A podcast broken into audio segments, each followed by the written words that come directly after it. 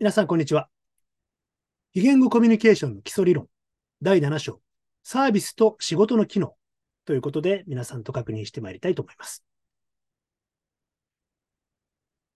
サービスと仕事の機能は、通常の対人関係の本質とは独立した非言語的関与の決定要因である。すなわち、そのような非言語的関与のパターンは、主にサービス、もしくは仕事との関係の中で見られる。相互作用をしている両者の行動は、一定の台本のようなものに従って順次進行していくので、予測がしやすい。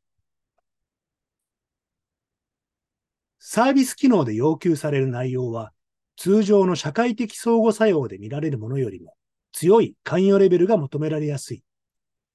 これとは対照的に、仕事機能で求められるのは、焦点のはっきりしない相互作用において、大抵通常の社会的相互作用で見られるものほど強くない関与レベルで十分である。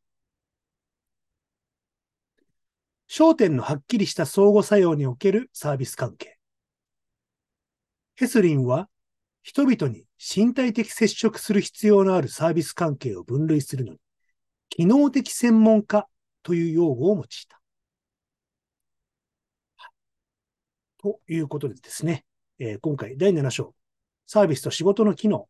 台本ということがですね、あるということで、ここはやりやすいのじゃないのかな。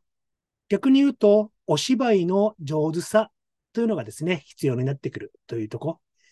異言コミュニケーションの受発信を意識するためには、お芝居の要素というものがですね、えー、大切なものになっていくということなんですね。はい。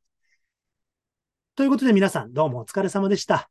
次回第8章ということで、また皆さんと確認してまいれればと思います。皆さんどうもありがとうございました。